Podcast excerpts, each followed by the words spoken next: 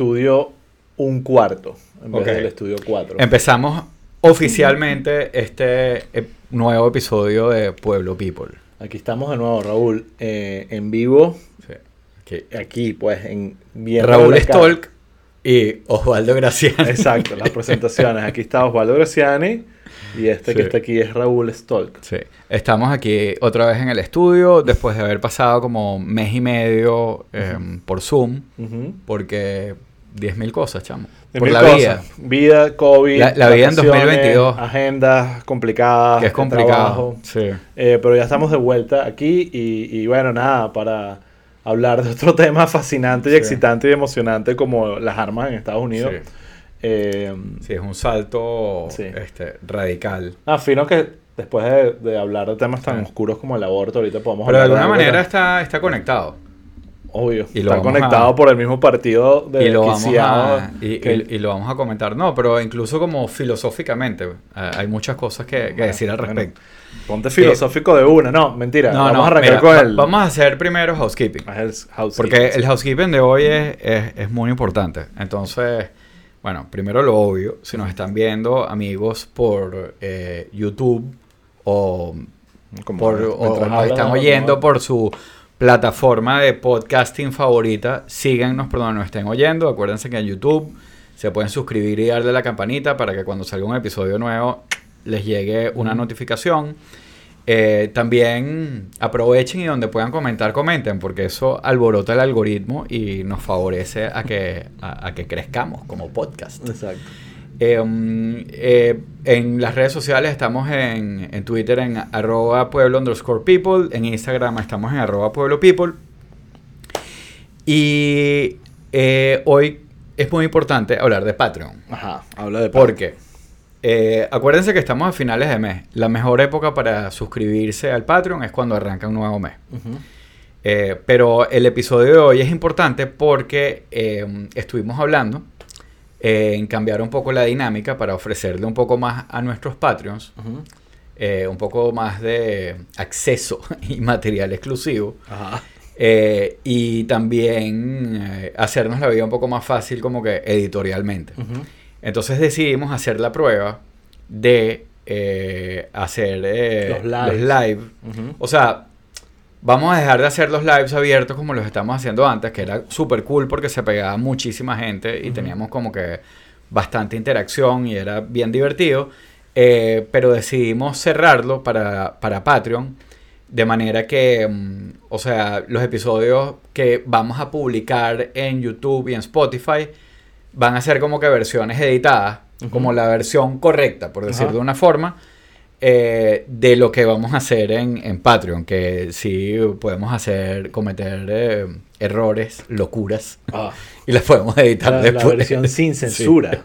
Pero eso Ah. también nos va a poner que, a que con quien vamos a interactuar eh, como exclusivamente es con los Patreons que están aquí conectados en vivo. Exacto. Está Aran Tacli eh, y Carlos Vera, eh, están pegados aquí, ya están comentando. Hay poquitas personas por ahora. O sea, pero, Pero- lo iremos- Pero la idea, sí, la idea es que, es que, es que la gen- los mismos Patreons eh, caigan en la dinámica y, y los integremos más y, y bueno, y, y, Y lo otro es que, o sea, el episodio rock, o sea, raw, completo, lo vamos a publicar en Patreon. Esto significa que eh, va a llegar un momento en el que vamos a despedirnos y nos vamos a quedar solo con los Patreon y eso quedará el, eh, para el Patreon privé. Nada más. Ahí es donde podemos decir groserías. Para el Pueblo People, pa- Pueblo People privé. y chistes más VIP. delicados. Sí. Exacto. Exacto. Pero bueno, es una dinámica que estamos probando. No necesariamente es con la que nos vamos a quedar al final. Eh, yo creo que puede eh, funcionar muy bien para nosotros y para los Patreons. Y, eh, y bueno, nada. Sí. Y, eh, eso es un poco. Bueno, mira, me, parece fino, así que bueno, denos sus comentarios, Sí. díganos qué opinan Igual, de la dinámica. El link, el link para entrar en Eh, Patreon lo vamos a dejar aquí en, en la descripción del episodio y también está en el aviso de todas nuestras redes. Y El pues, hecho de que el grupo sea más pequeño no quiere decir que se tengan que limitar para comentar, comenten, hagan preguntas. Más bien eso es lo que queremos, que, que- que el grupito de Patreon Sí.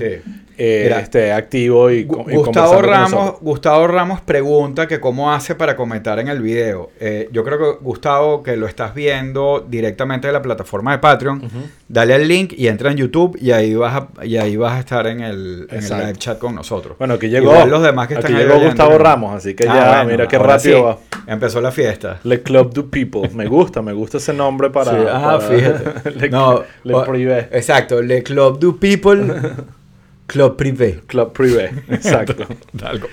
Eh, Pero bueno. bueno, nada, para arrancar con el tema de hoy.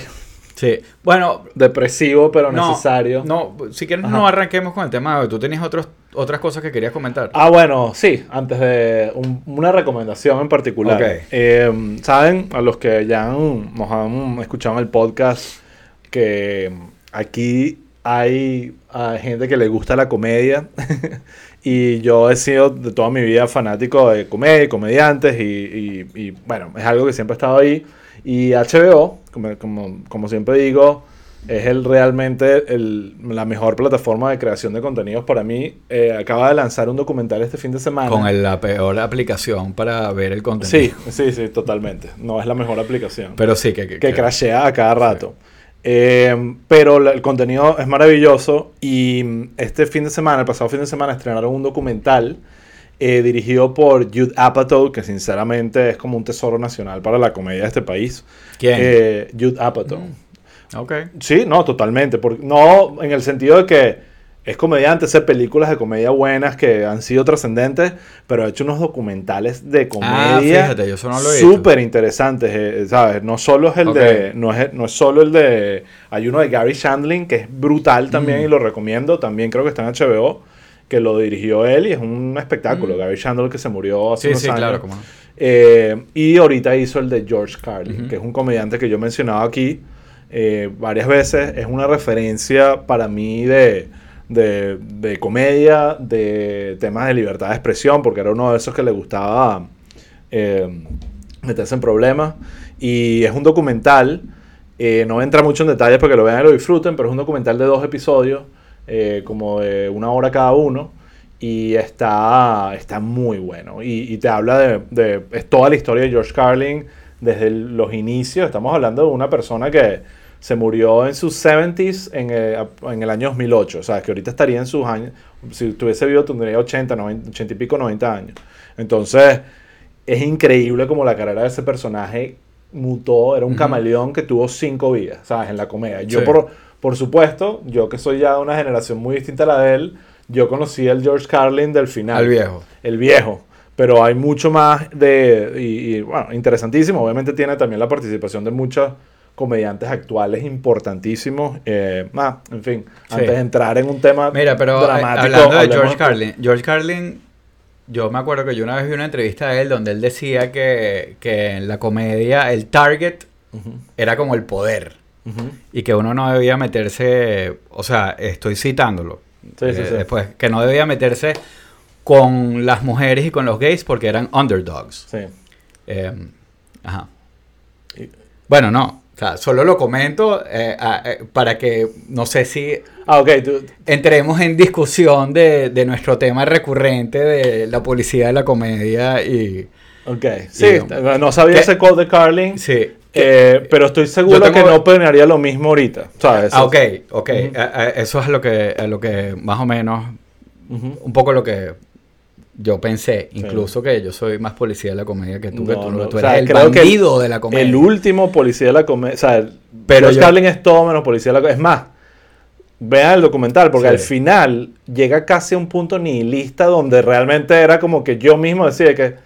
Sí, de repente debió le hizo falta un, alguien que le, Sí. le diera un poco de Y- policía. Pero, es que me acordé porque yo, yo no vi el documental de George Carlin porque tengo que, creo que renovar mi suscripción a HBO. Sí.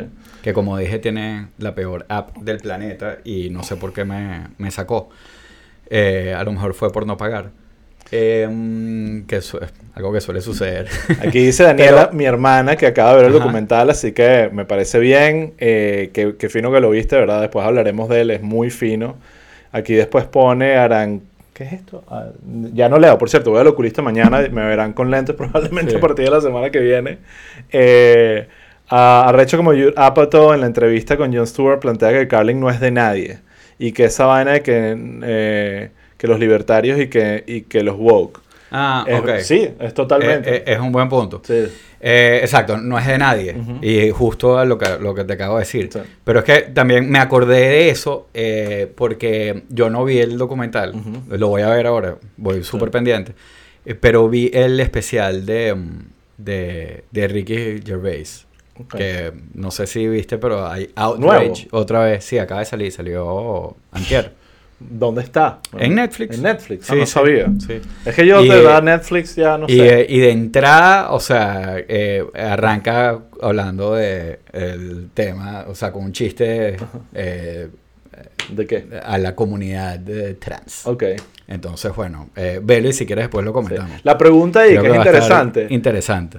Llega un momento donde la pregunta, so- no he visto el chiste de Ricky Gervais o lo que ha dicho, eh, que No, también bueno, se metió un no, rollo otra te, vez. Te puedo Dave decir. Chappelle, Sí, porque se metió en el show de Joe Mulaney. de Mulaney, y Mulaney salió con los talones. Pero te puedo decir que eh, Ricky Gervais al lado de... O sea, yo creo que Chappelle más o menos tenía un argumento. Este bicho es como que Bueno, la pero- metralleta. Pero ahí voy donde te digo, yo llega un momento donde tú pareciera que ya no se están, si esa es la, el- la percepción, burlando de la comunidad trans, sino burlándose del outrage que eso genera. Claro. O sea, burlándose Sí, pero- de- del wokeismo más que de la comunidad. Pero obviamente eso puede, si lo Claro, haces mal, sale si mal. lo haces mal, sale mal. Sí. Entonces, bueno, eh, eh, míralo y, y lo comentamos luego. Eh, pero bueno, ah, Sí. había otra cosa por ahí. Yo creo que sí, había algo más.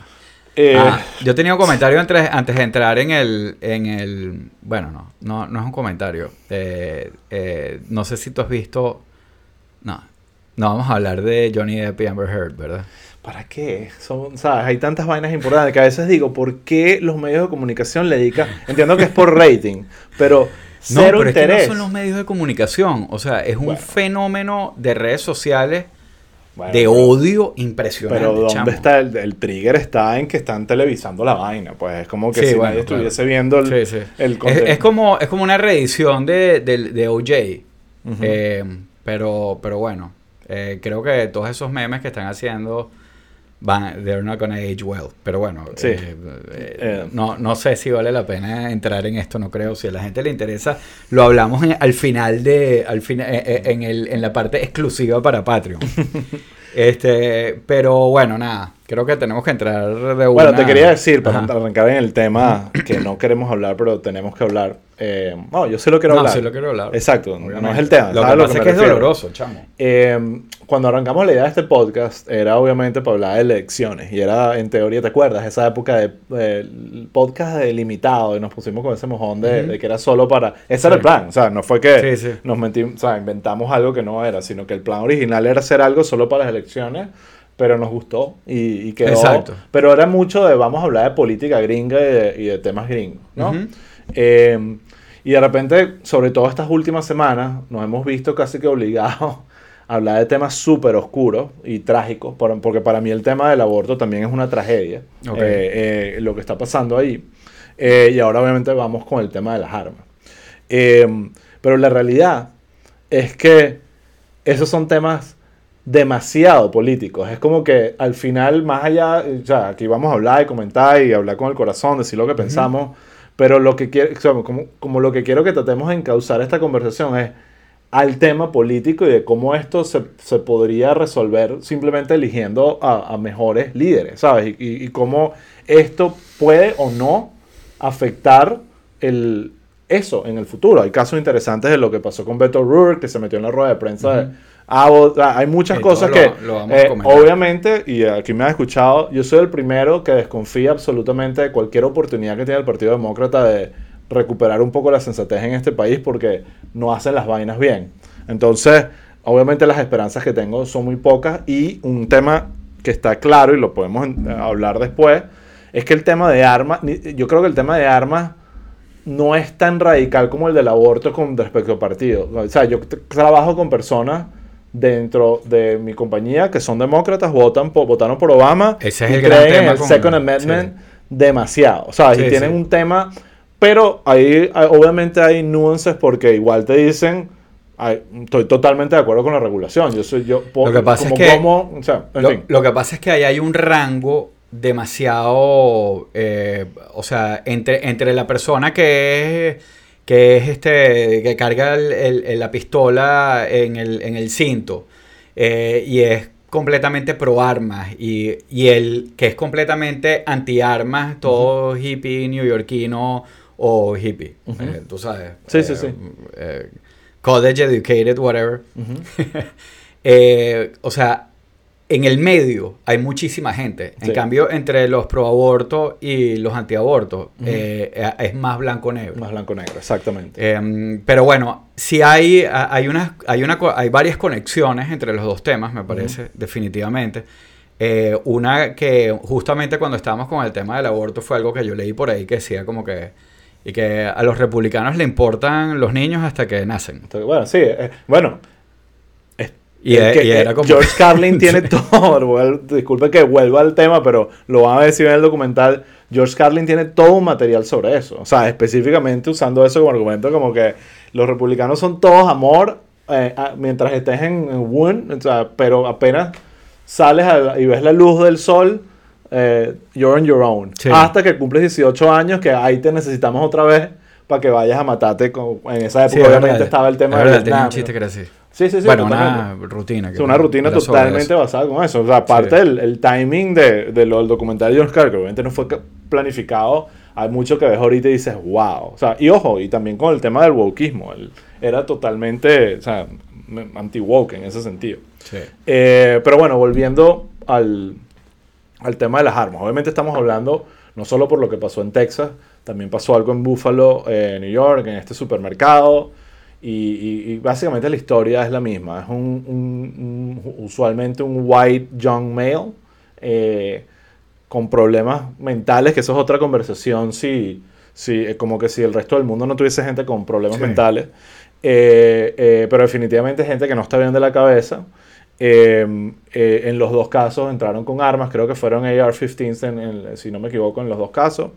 Eh, y bueno, eh, mataron un poco gente. Eh, y en el caso, obviamente, de lo que pasó en Texas, eh, la, la tragedia es mucho más, la, la óptica de la tragedia es mucho más horrible, porque fue un colegio con niños indefensos, que lamentablemente no es la primera vez que pasa. Sí. Eh, pasó en, en, en Parkland, pasó también en, en- Sandy Hook. en Sandy Hook, Connecticut. en Connecticut, y, y- y bueno, eso obviamente te parte el corazón Sí. porque empiezas a ver las imágenes de los niñitos. Yo tengo un niño de 7 años, yo sé que tú también tienes Sí. unas niñas de... de- una- No, bueno, es que, es que yo, yo cuando, claro, obviamente que es una tragedia, eh, o sea, no hay, no hay forma de, de, ¿sabes? Decir como que hay, no, como eran de tal edad o lo que sea, pero a mí obviamente cuando yo oí que, Bueno, era- por el tema de que poder estaban, defenderte. que, que los niños de, de Ubalde estaban entre segundo grado y cuarto grado, que es como, yo tengo una hija, bueno, Yo tengo un hijo en segundo o sea, grado.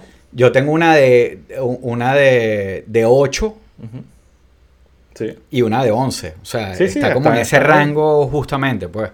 Y, y de verdad, y es algo que, o sea, es imposible que no te impacte. O sea, eh, y yo no puedo pensar una persona en Estados Unidos que tenga hijos y que los haya dejado ayer y hoy en el colegio y que cuando los vio entrando al colegio no dijo, o sea, no lo no, no- no se quedó pensó. Exacto, sí. ¿Me entiendes? O sea, no, lo me puedo buscar. imaginar a alguien que no lo haya pensado. Bueno, yo sí me puedo imaginar unos cuantos. no, no, Cruz, es que lo piensan igual. Sí, no Lo, sé. lo- Yo- lo que yo- pasa es que es mucha plata, chamo. ¿Tú crees que sea plata? Sí. Yo creo que es claro, poder. es un paycheck. Yo no chamo. creo que es... Bueno, hay- obviamente hay mucho de plata, pero hay mucho de poder también y de, y de haber politizado un tema y que se convirtió en un tema que te identifica como, como parte de un grupo, ¿sabes? Como parte de un grupo político. Entonces ya se va más allá de la lógica, es simplemente un tema de identidad.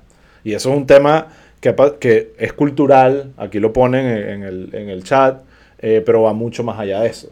Pero eso no quiere decir, y quiero hablar un poquito, déjame echar un poco el cuento eh, por encima, obviamente, porque aquí obviamente sé que todos han leído la noticia de lo que pasó, por- y lo quiero hacer porque creo que eso también habla un poco de, del debate del control de armas, ¿no? Entonces, eh, este, eh, esta persona, que no me acuerdo el nombre ni interesa, el, el asesino de Ubalde, eh, le dispara a su abuela, lo cual ya te demuestra que no está bien de la cabeza, ¿no? Eh, agarra la pick-up, que creo que era del abuelo, no era de él, bueno, un niño de 18 años, un niño, la, la verdad. Que ya ahí te preguntas por qué ese niño tiene acceso a estas armas. Sí. O sea, primer tema a conversar. Eh, agarra la pick-up, se va manejando hasta el colegio, se choca contra una pared o lo que sea, tiene, se clava contra una, o sea, probablemente, probablemente ni sabía manejar o estaba, en- no sabemos, pues no quiero asumir nada, pero obviamente no estaba bien de la cabeza. Se baja del carro con, con las armas y ahí es donde la, la- recibe la, la policía las primeras llamadas diciendo, aquí hay un tipo que se acaba de chocar frente a un funeral home y tiene armas. El cuento es que el chamo empieza a disparar a lo loco, incluso a gente que está en este funeral home. ¿Sabes? Como que él entra en un rampage. Eh, es una locura. No es que él fue específicamente a Sa- matar. Salvador niñitos. Ramos, se llama. Salvador Ramos, sí, pero ¿qué importa el nombre? bueno, sí. No, En sí fin, importa. Bueno, Eh, son facts. Son facts, exacto. Eh, en- se monta en, en una reja, entra al colegio y empieza todo lo que ya sabemos que empieza a pasar. Ujú. Eh, y eh, bueno, hay un- el Washington Post tiene un buen artículo como que va con todo el, El proceso, el timeline, la- las llamadas de 911, la policía llega y en resumen lo que pasa es que llegan un montón de, de- de- fuerzas de seguridad, la policía, el Border Patrol y empiezan a barricar el lugar, a, a como que acordonar el lugar, pero no entran. Lo cual siempre ha sido un tema que sucede y por alguna razón más con los colegios. Pasó en Parkland, en Parkland hubo un policía que incluso creo que lo enjuiciaron al final. Todo, o sea, hubo- o sea, obviamente le cayó encima la ley por, por casi como venganza, eh, porque no se atrevió a entrar. Era un solo Claro. policía eh, y, y no se atrevió a entrar. Eh, también pasó en Columbine, eso fue un debate enorme en Columbine de que la policía tardó demasiado tiempo en entrar y eso le dio mucho tiempo a los dos asesinos, en ese caso, de matar a más gente. Y en este caso, no solo no dejaron entrar, sino han pe- empezado a surgir un montón de videos donde la policía empieza a, a pelear con la gente que está ahí, los padres, la, gen- la gente preocupada, la gente de la comunidad que está diciéndole, entren, tienen Sí. armas, los tipos están todos, ¿sabes? Con protección y además con todos los protocolos y los entrenamientos que se sabe, y lo habíamos hablado de que en estos Sí. casos la, la- Sí, el, la- el- el- el comando es entra Sí. a donde está el threat y elimínalo, no, no, no esperes. O sea, eh, eh, eso es algo que hay que ver. Eh, Yo leí, y creo que fue en, el- no sé si fue en el Washington Post o por ahí, o, o en Fox News, porque también estaba leyendo. Fox para ver qué estaban poniendo.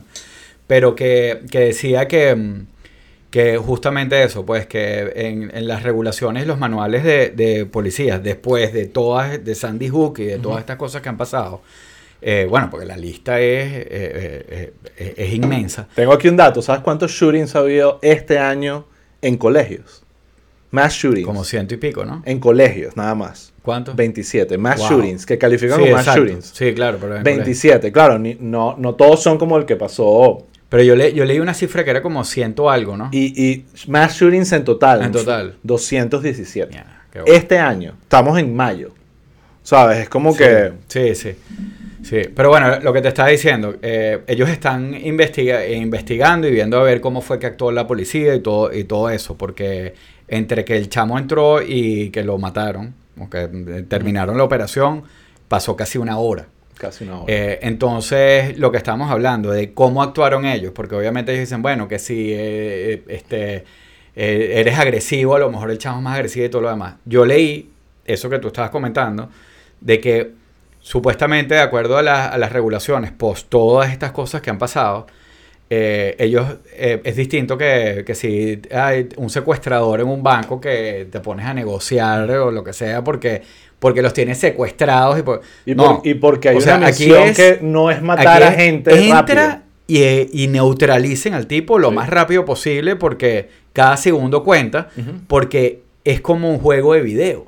Tal cual. O sea, esto que acabo de decir es horrible, pero para el, el asesino es como eh, el tiempo cuenta. O sea, y, y- y- y sabe que eso va a terminar y el rampage Estaba va a preparado para morir. No, era como, no fue como el chamo De de, hecho, de, hecho, de entre, la- que se entregó. Entre, entre lo que estaban diciendo, el tipo estuvo como una hora ahí.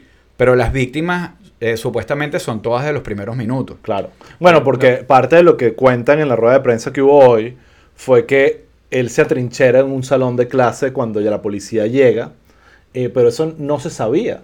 No se sabía qué Sí. estaba pasando, no, eso se sabe ahorita.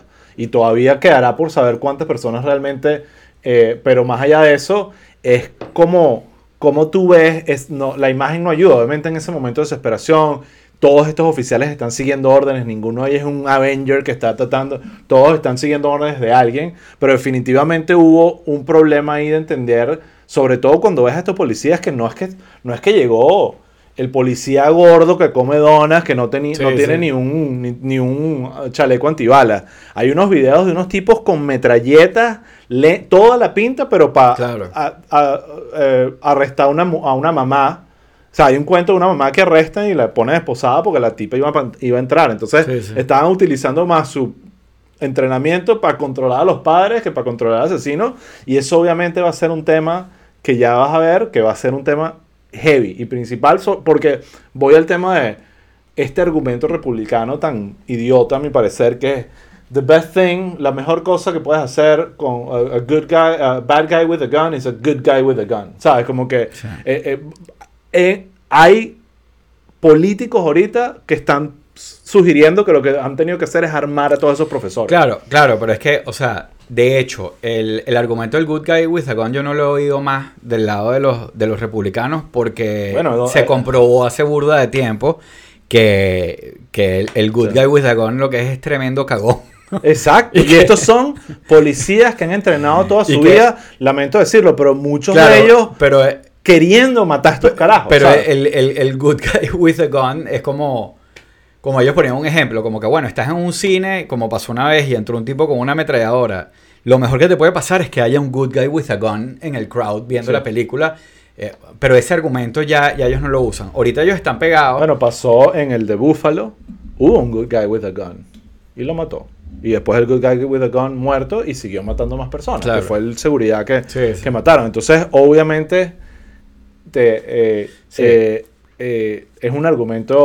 Sí. Pero, pero, pero ahora, o sea, obviamente aquí hay, eh, está, por- eh, empiezan a salir todas las, la- las notas de, de quién recibe plata de, del National Rifle Association, del N- NRA, eh, que justamente mañana tienen un- una reunión importantísima donde va, supuestamente va a hablar Trump, y está Ted Cruz, este, y to- todos los que reciben plata del NRA, Marco Rubio, Ted Cruz, eh, todo ese grupito que obviamente están Pero defendiendo. el NRA esto. está medio quebrado, que eso es parte de lo que hay que hablar un poco. También bueno, ellos están en una ha posición... recibido plata, Ujú. todavía está ahí. O sea, no, no sé si todavía eh, en épocas de elecciones logran rally money. Ujú. Y, y- pero todavía son contribuyentes importantes eh, o donantes importantes en la eh, para, para los políticos, pues. Em, pero, pero justamente el argumento de, de como ese grupo de políticos que está conectado con eso y conectado con ese espíritu que tú dices de que, de, de que bueno, es algo como de identidad también. El tema de la pistola en Claro. Estados Unidos, eh, para algunos es un tema de seguridad, para otros es un tema de identidad. Sí, pero eso ha cambiado. Y eso es interesante. Soy yo, este. No, ese fui yo, Amanda Ah, ok. llamándome, no sé Eh, qué, qué querrá. Eh, le- le, mm, lo- con el tema de identidad es interesante porque hay una data interesante de Pew Research que estaba Ajá. leyendo sobre el tema de gun ownership en América y cómo eso y realmente en los últimos años porque el gun lobby se ha vuelto loco ya de- más bien todos estos mass shootings se han convertido en las mejores campañas de marketing para estas compañías y cada vez han sido más cínicas las compañías de armas en mercadear Claro, hay un shooting eso y venden más armas. entonces, en principio, el, el concepto original de, eh, de la identidad americana, y, y así, ojo, mucha gente en mi oficina es así. Gente que vot- votó por Obama, ni siquiera por Biden, gente que votó por Obama, pero aman sus armas porque ¿qué lo hacen? Les encanta salir a cazar y matar animales, que es algo que también estoy absolutamente en desacuerdo y me parece una locura, pero dejemos eso para otro día. si te lo comes. Eh, ¿ok? Bueno, exacto. Si te lo comes podrías argumentar algo, pero obviamente, no, ¿sabes? Visto, o sea, gente con la que trabajo que tiene fotos que se con una jirafa. ah, no, ¿sabes? eso sí no. Es como que, ok, ¿sabes? Esto... Y, y bueno, hemos debatido sobre el tema, pero ese no es el tema hoy. Eh, pero ha sido mucho el tema de sports y de hunting, ¿no? Ujú. Es como que esos eran los... Cuando encuestaban a la gente hace 10 años, era la razón principal por la cual eh, eh, habían armas en casas y la gente decía que esa era la razón por la cual yo tengo arma- armas en mi casa. Eso ha cambiado y ahorita más del 70% de, las- de las respuestas es self-defense, protection, security. Y esto ha sido todo, y lo lees en un artículo interesante que, que estaba para, preparando para el episodio, de que ha sido toda una estrategia de marketing de estas compañías entendiendo. Hay miedo con el tema de los shootings, de la, de- del tema de, de inseguridad, de que la policía no te va a defender, que de todas estas cuestiones. Inclusive, irónicamente, pasa muchísimo en minorías. En la, la- la- la- comunidad negra eh, compra muchísimas armas porque te, está- te tiene que defender. ¿Entiendes? Se tiene que defender. ¿Por qué me miras así? No, no. Ok. no. Es más, tu cara es lo que es más sospechoso No, que no, mi comentario.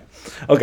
Eh, y, y eso es algo que, que, que, que las compañías de armas han abusado en su marketing a la hora de... Y, pero entonces, para avanzar un poco el tema, fue hasta hace poco, creo que fue a finales del año pasado o a principios de este año, no me acuerdo, que se logró esta demanda de la gente de Sandy Hook, de nueve víctimas, de, la, de fa- familiares de víctimas de Sandy Hook, Ajá. demandaron a una compañía de armas, a Remington, eh, y por primera vez en la historia ganaron y, y- y- y- y hicieron un settlement ¿Cuánto por fue? Como 70 70 millones. 73 millones de dólares.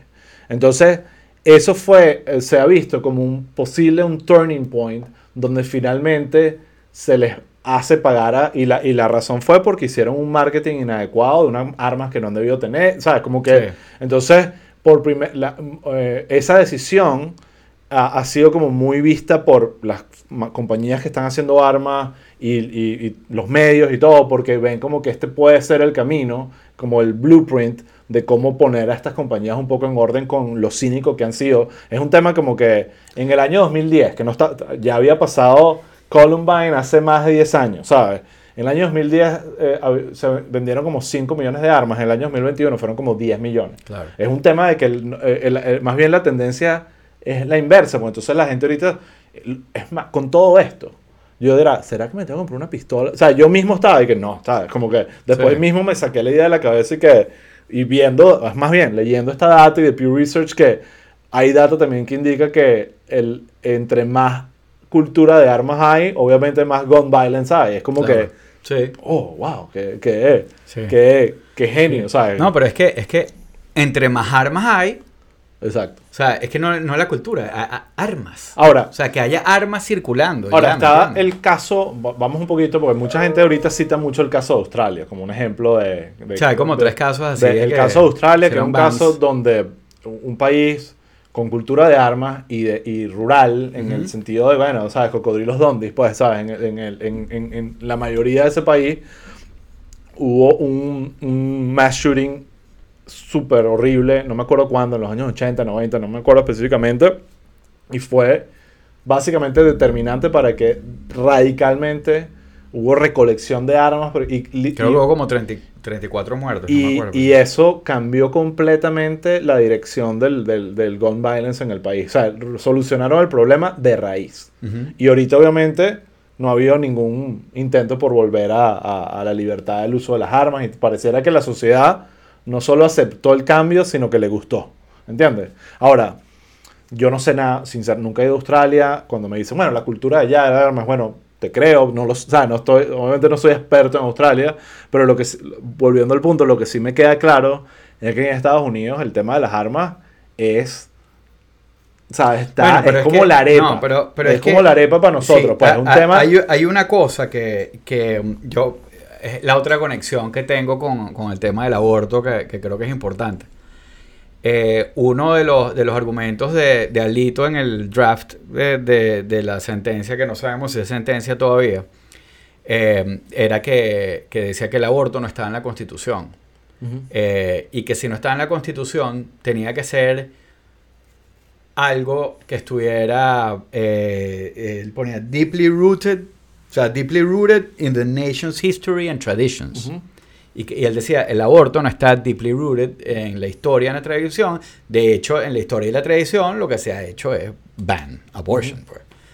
Eh, pero esto es algo que sí está deeply rooted en, en- en- en Deeply- la cultura, en la tradición Sí, y pero- está en la, en la constitución. O sea, uno de los argumentos como de, de los republicanos y de hecho la razón por la que ellos no terminan de lograr matar el tema de las armas de asalto, eh, que lo de la R15, que es absurdo, que, que, que, que es que no es que un chamo de 18 años, que cualquier persona, cualquier civil tenga acceso a, a un arma que es para matar. Porque eso no, tú no vas a ir a cazar un venado con un R15. Bueno, conozco gente que lo ha hecho.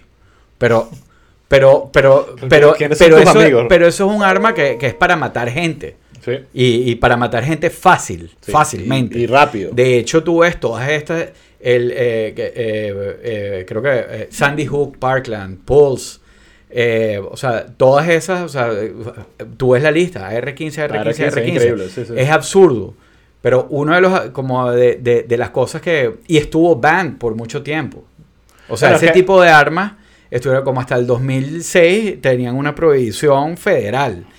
Pero, ¿qué pasa? Volvemos a, a- a- a lo mismo que siempre, que siempre volvemos. O sea, este país este, se fundó básicamente, o sea, el, el Second Amendment es una de las cosas más importantes que hay, porque es donde está el, el- el- el derecho a unirse en milicia y toda esta cuestión de la revolución. Y, o sea, básicamente, para muchos de estos gringos, el país se fundó así.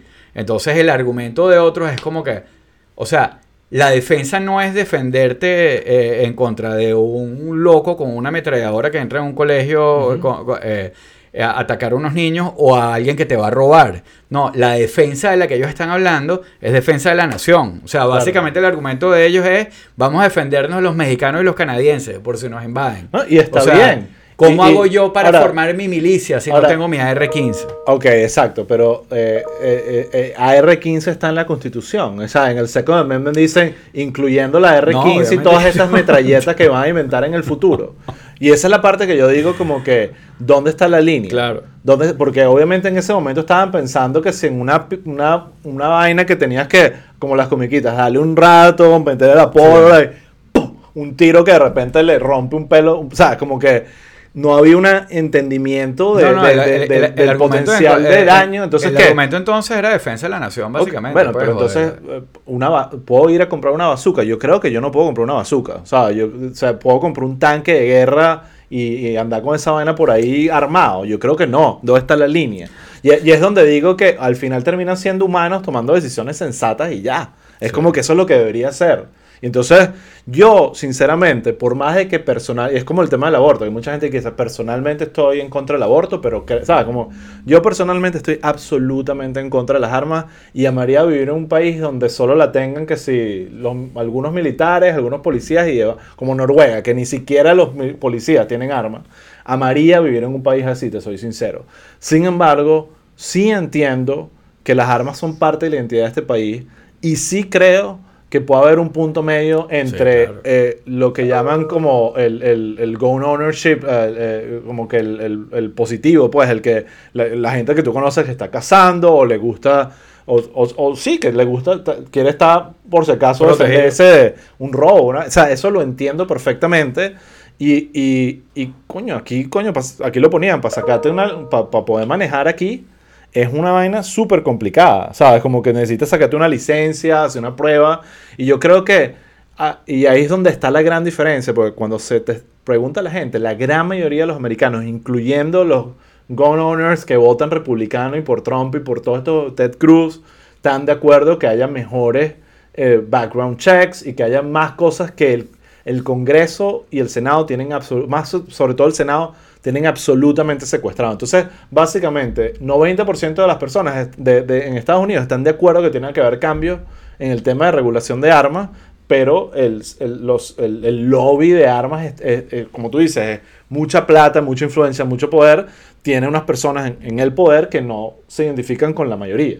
Entonces, como hablan ese secuestro, nos tienen a todos secuestrados de no hacer nada.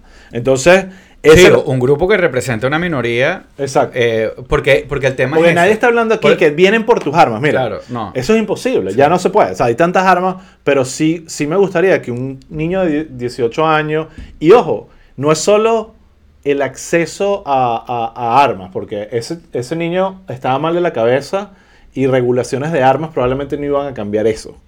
Lo que probablemente si hubiese entrado con una pistola, ¿entiendes? No hubiese hecho tanto, ¿entiendes? Es como Sí, que claro. al final también tú Bueno, quieres claro, medir el es lo que te digo. Un AR-15 es un arma que está hecha para matar fácil Sí, sí, sí. y, y- y rápido. Exacto.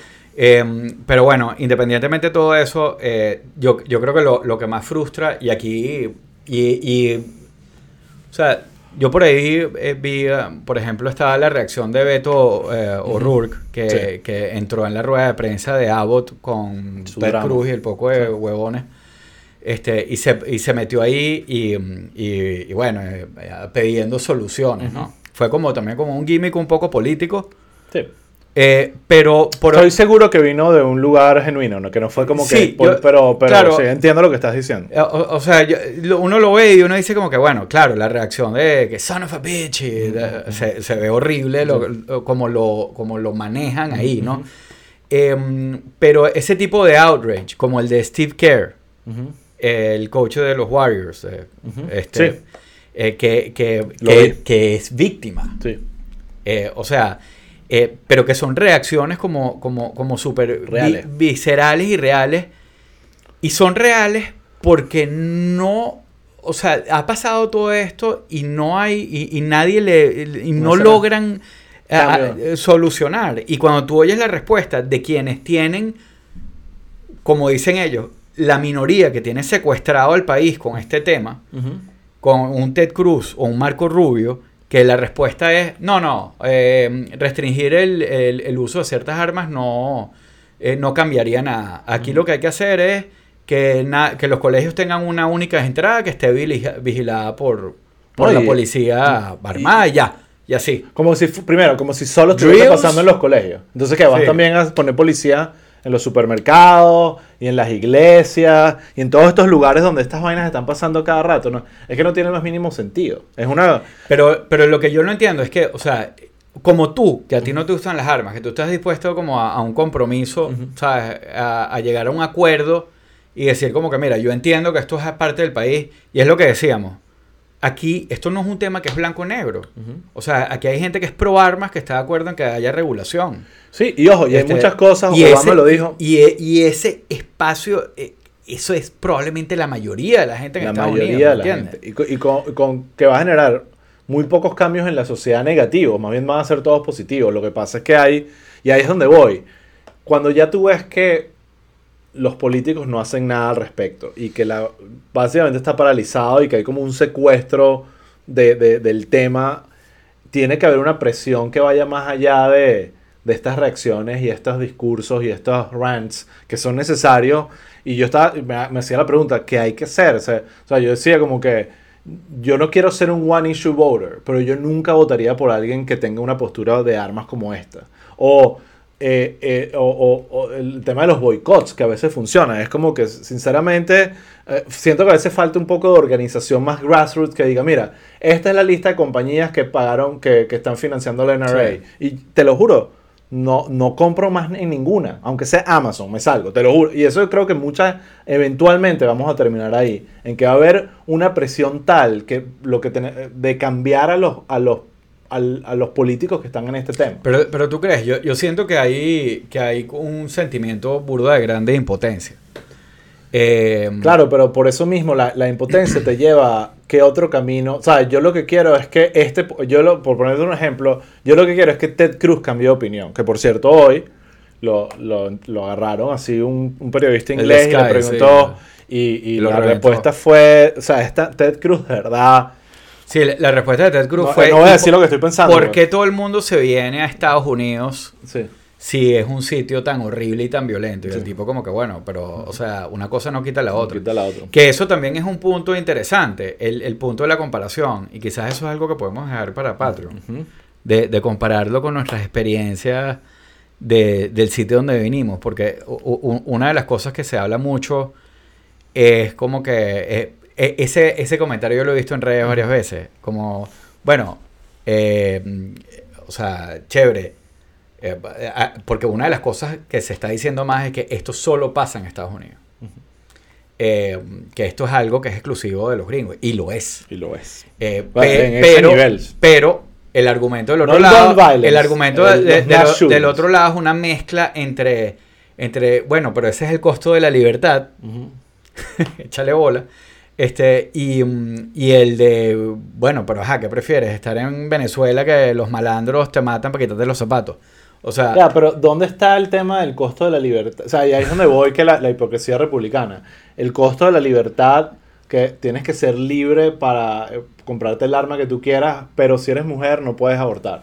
¿Dónde está, realmente dónde está la libertad esa? ¿Entiendes? Es como un tema muy hipócrita, que está muy politizado y que, y que de alguna forma esos dos temas, a mi parecer, reflejan perfectamente la hipocresía y la contradicción que tiene, el, en este caso, el Partido Republicano. Porque no creo que todos los conservadores piensen así, porque ser conservador implica mucho más que eh, estar en contra del aborto Claro. y a favor de las armas. No, claro. Eh, pero el Partido Republicano como tal está representado por dos cosas, ¿sabes? Son pro vida. Eso, ¿sabes? El concepto de somos pro vida. Y es como que ya, pero no- o sea, nos podemos matar entre nosotros. Claro. ¿sabes? No- todo lo que quieran. No, no, no entre nosotros. Sí. No entre nosotros, pues matarnos entre nosotros es muy complicado. Más Sí. fácil es que un carajo de 18 años mate a un carajito de 8. Exacto, Eso sí es fácil, ¿me entiendes? Exactamente. Entonces que- hay un... déjalo. Yo, el- parte de lo que creo es que al final estos, todos estos temas se, se politizan y lamentablemente yo entiendo lo del aborto se politizó en parte porque es algo muy religioso asociado al Partido Conservador, el Christian Right y tiene como sentido. Eh, el tema de armas se politizó por porque bueno. Porque el NRA y, entró y, y como que el Partido Republicano decidió apoderarse de eso, pero ahora cree identidad. Yo tengo incluso familiares que son súper republicanos y el tema de las armas para ellos es un tema como que dogma. O sea, no sé, no, no se puede ni siquiera hablar de, de cualquier cosa. Claro, pero pero es bueno, que yo creo que por eso es que, entonces, a mí me han dicho que por eso es que Venezuela lo, lo- les dieron un golpe y los jodieron porque nadie estaba armado Sí, ahí para porque defenderse. quitaron el porte de armas. Exacto. Como si nadie tuviera pistolas en Venezuela. Exactamente. Pero Este- vuelvo a lo mismo. O sea, yo Sí. creo que pueden alinear No, pero los es que yo, yo honestamente, yo creo que primero aflojan el aborto que, que- que el tema de las armas. Y volvemos. Yo tampoco pienso que we have to come for your guns. O sea, Obvio. yo creo que, que, que sí, puedes tener derecho a tener un Por cierto, hay también muchas maneras de, com- de, de, eh, de, eh, estratégicas de ni siquiera que come from your gun, sino que van y te las dan. Han habido casos interesantes de, de estamos dando 300 dólares por cada pistola y de Bueno, repente sí. empiezan a aparecer por ahí. Eh, Sí, pero esa- eso es en otros... eh, no, aquí también hay un caso en Estados Unidos de un sheriff que está haciendo eso y está recolectando un montón de armas. Entonces, ahí viene también como que se vuelve el tema de las, las soluciones más grassroots de las comunidades, empiezan a crear sus soluciones para evitar estas vainas.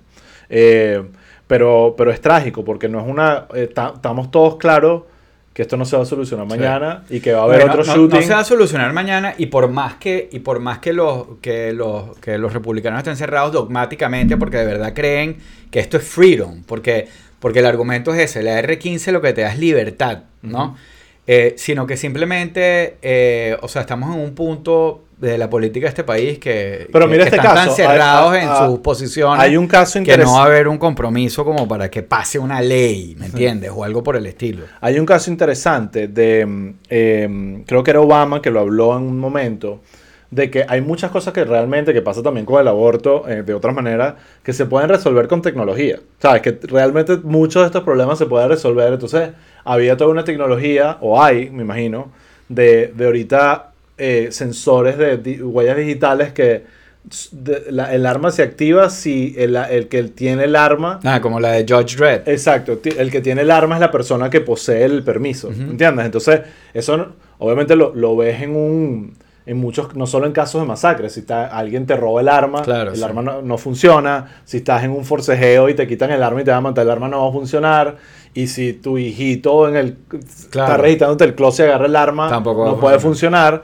Entonces son esas tipos, entonces, pero obviamente el lobby está, no, no, no, no, no, porque lo que ven es que eso lo que va a hacer es limitar el uso de, de, de, de- de- municiones, hay un montón Claro, de sí. todo al final termina siendo un tema Sí. de que Es lobby. incluso, entonces yo, de mi punto de vista, que creo que es un poco de sentido común, digo, wow, que esta, esta, esta tecnología podría resolver el problema, o sea, podría realmente decir que todo el mundo está tranquilo, o sea, no va a haber background checks, vamos a resolver nuestras cuestiones. Tú compras tu cuestión, pero solo voy a ser yo y solo voy a ser responsable de- del que la dispara. Si, yo no sé si este niño de 18 años compró... que ser eh, pistolas Tesla o una Claro. así. porque- Bueno, bueno, pero ahí, ahí es donde va, ahí es donde va el tema. Pero ahí volvemos. Mucha gente no está comprando armas porque está loco.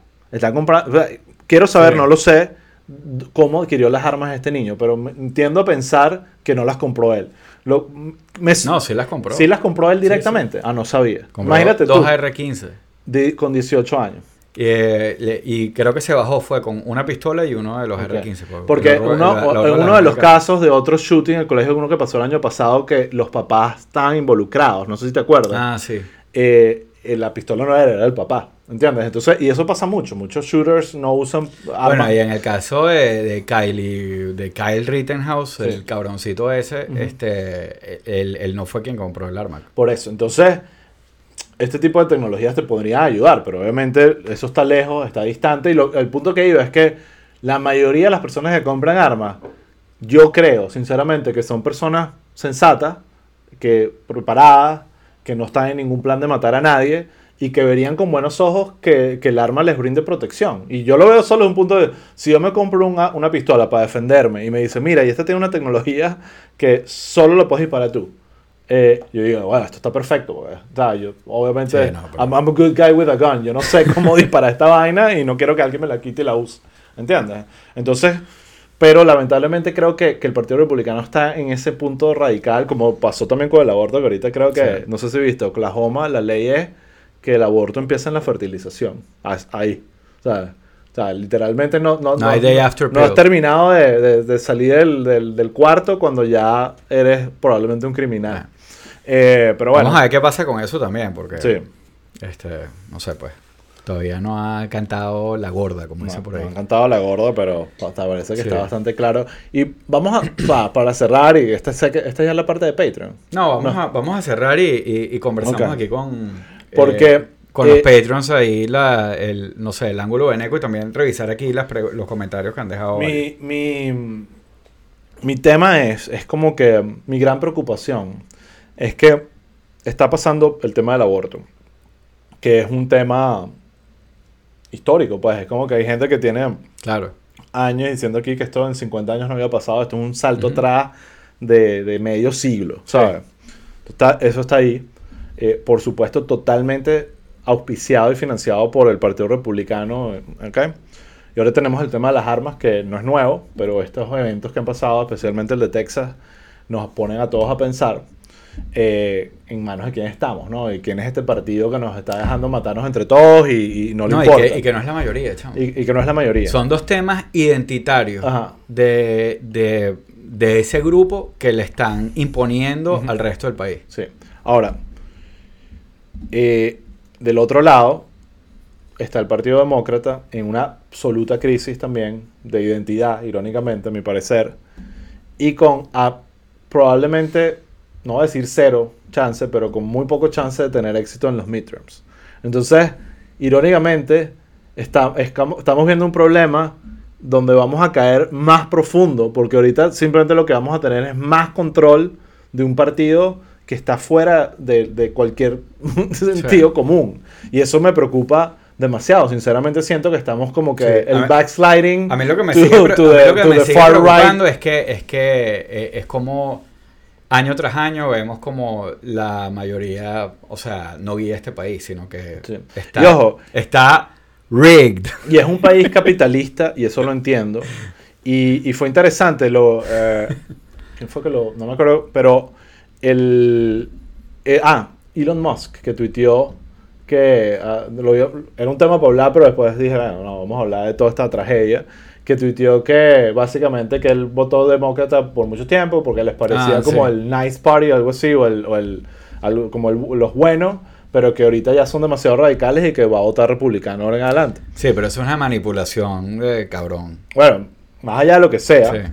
te habla de que a mi parecer tiene mucho que ver con que es un empresario y, y lo, o sea, businessmen también piensan mucho en el bolsillo y en taxes y en otras vainas, Sí. Que, que ahí es donde creo que al final son los, de- los demócratas los que tienen que ser un poco más astutos de que por ahí es the economy stupid, ¿sabes? Creo que tienen que entender que si, si, ¿sabes? Si con un partido que está totalmente, que básicamente va a ilegalizar el aborto, está totalmente ok con que entre un niño de 18 años y mate un montón de niños y, y- y- y- no tenga respuestas sensatas para, para eso, y tú vengas a una persona como Elon Musk diciendo que el otro partido está más loco y que va a votar por ellos, hay un problema. O sea, tenemos Sí, un pero- problema Pero, serio. pero Elon Musk es un personaje. O sea, Tú- no- ok, pero tú crees Claro, que es, un, es un caso aislado. Yo siento que hay mucha gente que, que conozco, que respeto, que, que dice, yo seguiré votando por el partido eh, eh, republicano porque estos demócratas están locos y vaina. Y mis, ¿Sabes? Es un tema heavy. ¿Sabes? Que me parece como que yo no lo veo así, obviamente. Yo, Sí. yo lo veo, yo ni siquiera puedo votar. Eh, pero cuando pueda votar, va a votar republicano. Voy a votar, eh, voy a votar en contra de estas ideas que usualmente Claro. están en el lado republicano. sí, ¿Entiendes? Entonces, eso me preocupa mucho porque yo siento que aquí la gente piensa mucho con su bolsillo y está bien, eh, todos lo hacemos. Eh, y, y- y el, y el Partido Demócrata sigue pensando que la gente piensa con su corazón, ¿sabes? Como que, y, y creo que ese tiene... Bueno, como que, bueno, o sea, el, el- independientemente de lo que sea eh, y de quién sea la culpa y todo lo demás, obviamente que aquí lo que va a privar en las elecciones que vienen, olvídate de armas, olvídate de aborto, olvídate de cualquier otra vaina, es el tema económico. Sí, claro, pero por eso te. O sea, una- esto. Estoy seguro, no, lo piensan de esta manera, pero es como que. Bueno, yo. que, que un caso de aborto me afecte a mí, muy poco. O sea, no lo creo. Que alguien me mate a mí por unas armas, pocos chances, pero que me claven más impuestos. es- eh, el Partido Demócrata comparado con los republicanos es 100% seguro. ¿ya? Entonces están pensando un poco, un poco así, siendo prácticos, siendo pragmáticos y, y- y el, Sí, y el bueno. Partido Demócrata es todo menos eso.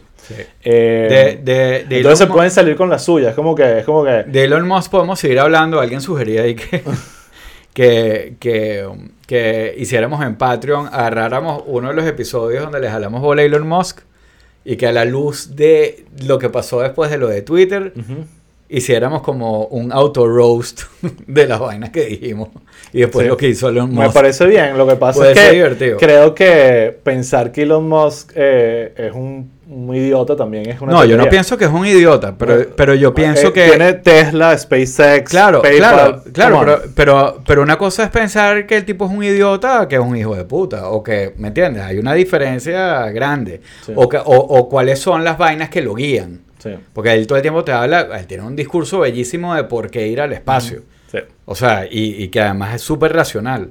Pero, pero it's bullshit. ¿Me El entiendes? discurso de No, no, digo que, que, que, que Que es bullshit. puede ser bullshit, ¿me entiendes? O sea, toda, toda esta idea de, de, de, mejorar a la raza humana o de asegurarnos de que, de que no se acabe la humanidad porque la Tierra es finita y no sé, toda esa paja. Toda esa vaina filosófica puede ser bullshit. Y el, Ah, es y filosófica, el bicho... eh, Estábamos hablando de que no, que el tipo eh, es un troll en Twitter, pero que a lo mejor... Pero, o sea, lo que hizo en Twitter... Sí, lo que sí te puedo decir, bien, volviendo al episodio donde hablamos del caso del que iba a comprar Twitter, que yo dije, bueno, pero o sea, tampoco entremos en pánico, puede ser Bueno. bueno. Sin, ahí sí admito que le he perdido esperanzas al personaje, específicamente en su decisión de comprar Twitter y su misión detrás de eso. Eso no quiere decir que crea que, que el personaje... Claro, pero es como un- una cosa más que bueno. Sí. Eh, yo creo que vamos a dejarlo aquí. eh, quedan cosas por hablar que podemos conversarlas eh, con la gente de Patreon que está aquí, eh, que tienen varios comentarios. Entonces, bueno, vamos a despedirnos de los que no son de Patreon y seguimos con los demás. Bueno, Hasta la próxima. hasta la próxima, chicos. Eh, ok, esta Entonces es la aquí- parte donde podemos decir grosería. Empiezan las groserías.